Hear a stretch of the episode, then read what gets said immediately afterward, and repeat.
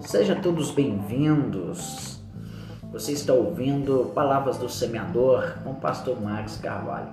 Hoje eu quero falar sobre as pessoas que são insensíveis à correção, hein? Será que a correção ela é ruim? Será que ela veio é para prejudicar? O que, que você acha, hein? A falta de disciplina denota uma pessoa sem direção, sem ensinamentos e que causa vergonha. Olha o que, que diz o livro de Hebreus, capítulo 12, versículo 8. Mas se estáis sem disciplina, da qual todos são feitos participantes, sois então bastardos e não filhos. Até a palavra de Deus, ela nos orienta, nos diz né, a importância sobre a disciplina. Ei, você precisa ter disciplina. Disciplina causa equilíbrio, causa ordem, causa bom senso, né? Estamos rodeados dos amantes das desordens, os antagonistas do contra, que sempre estão no sentido oposto, contrariando a lei, a ordem e a disciplina. Essas pessoas agem de uma maneira sem igual, odeiam a linha da ordem, negam o bom senso.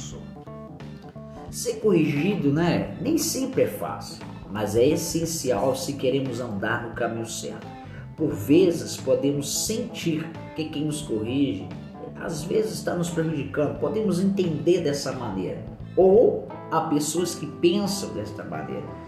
Mas é preciso olhar com calma, não tirando conclusões precipitadas, né? Isso é sinal de maturidade. Há inúmeros que não aceitam nenhuma espécie de correção.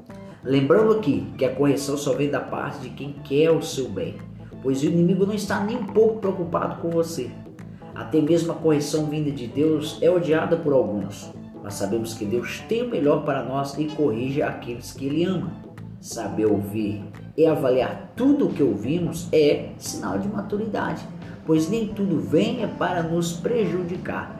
Todos os que querem o seu bem, lembre-se disso, vai tentar te apontar o caminho certo. As decisões, sim, cabe somente a você decidir. Obedecer ou não, a escolha é sua.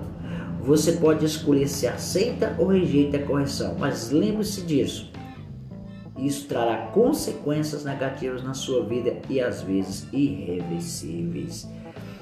Seja sensível à correção e ame. Respeite aquele que quer o seu bem, aquele que te aponta o caminho certo, tá bom? Até a próxima. Você ouviu Palavras do Semeador com o pastor Max Carvalho.